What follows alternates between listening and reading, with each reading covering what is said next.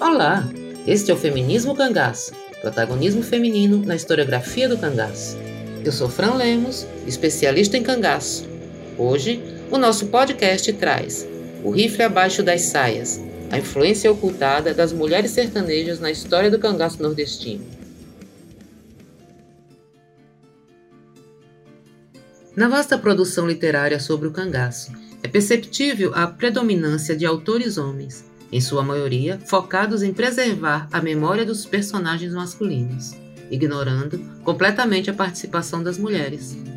Diversas mulheres, cangaceiras ou não, estão sendo ocultadas, subtraídas de seus lugares da história. No caso das cangaceiras, seus nomes estão sempre atrelados ao dos companheiros ou são adjetivadas pejorativamente nas manchetes dos jornais de sua época, a objetificação do corpo feminino é gritante. Deste modo, encontra-se a historiografia brasileira em débito com essas personagens e suas formas de resistência ao patriarcado e toda a violência praticada contra seus corpos, tais como estupros e torturas.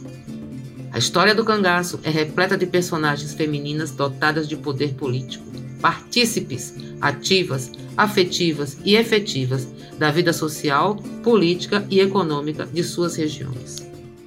Com o pensamento iluminista de que às mulheres cabem apenas a emoção e aos homens a razão, os lugares sociais ocupados por homens e mulheres foram segregados. A divisão sexual e social do trabalho fez com que os lugares de homens e mulheres fossem naturalizados, cabendo ao feminino o dom de cuidar e ao masculino a razão e a lógica. O legado disso para as mulheres foi uma grande invisibilidade na historiografia e também nas artes, cabendo a elas sempre os papéis de coadjuvantes. São muitas as evidências da participação ativa das mulheres que habitavam as regiões onde aconteceram as disputas políticas e econômicas no Nordeste do Brasil no início do século XX.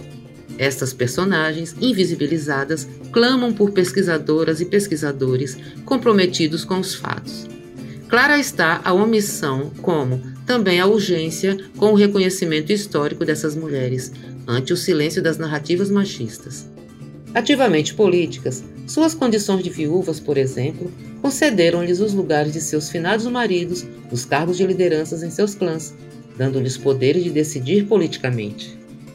A afetividade esteve presente nas lutas das mulheres quando essas reagiam ao descaso das famílias em relação aos seus sentimentos nos acordos políticos feitos através dos casamentos arranjados por seus pais ou pelos líderes dos clãs. Os movimentos de resistência que algumas dessas mulheres fizeram, negando-se à castidade antes do casamento ou fugindo com desafetos de suas famílias, causavam prolongadas guerras fraticidas.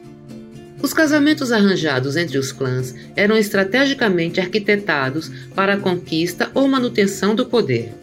Corpos objetificados de mulheres castas eram negociados em manobras políticas, sem que estas tivessem o direito de escolher seus companheiros.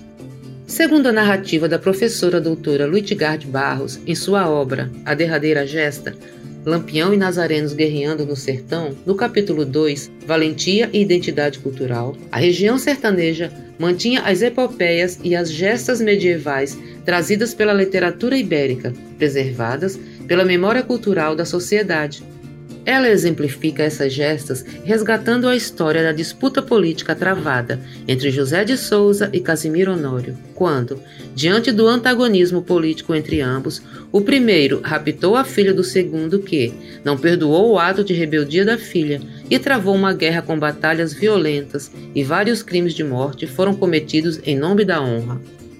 Tais epopeias, segundo a professora, eram comuns ao final do século XIX e início do século XX, na região onde se encontram os territórios do Mochotó, Pajeú e Navio, no estado de Pernambuco, região descrita como a terra de valentões na literatura do cordel. Lara Sarmento afirma que, de tantos valores explicitados nos cordéis analisados, tais como honestidade, religiosidade, vontade e justiça, talvez um dos mais recorrentes seja a honra.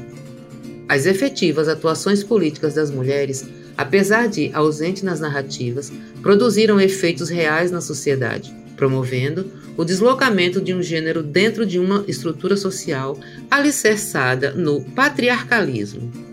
Suas manobras fizeram-nas movimentar-se socialmente. Essas mulheres saíram de suas condições de esposas passivas e submissas a administradoras dos negócios das famílias, com força política dentro de seus clãs.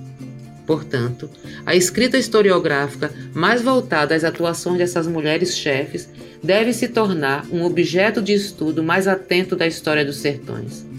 Segundo nos elucida Durval Muniz de Albuquerque Júnior, o século XX teve em seu início um pós-guerra visto por muitos pesquisadores como um período de feminização do social, como um processo de horizontalização que o gênero representaria.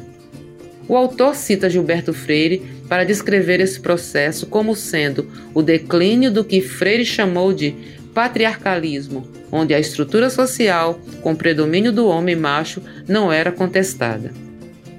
Guimarães Rosa, em sua obra genial Grande Sertão Veredas, alvejou a pluralidade necessária para quem mira os sertões e enxerga além da seca e do flagelo, pois contempla a diversidade de suas veredas. É preciso disposição para caminhar em estreitos caminhos. Tal qual no Saara, caminhar pelo raso da Catarina, por exemplo, pode levar aventureiros desavisados a se encantarem com miragens de heroísmo ou simbologias tendenciosamente demonizadoras e exclusivistas.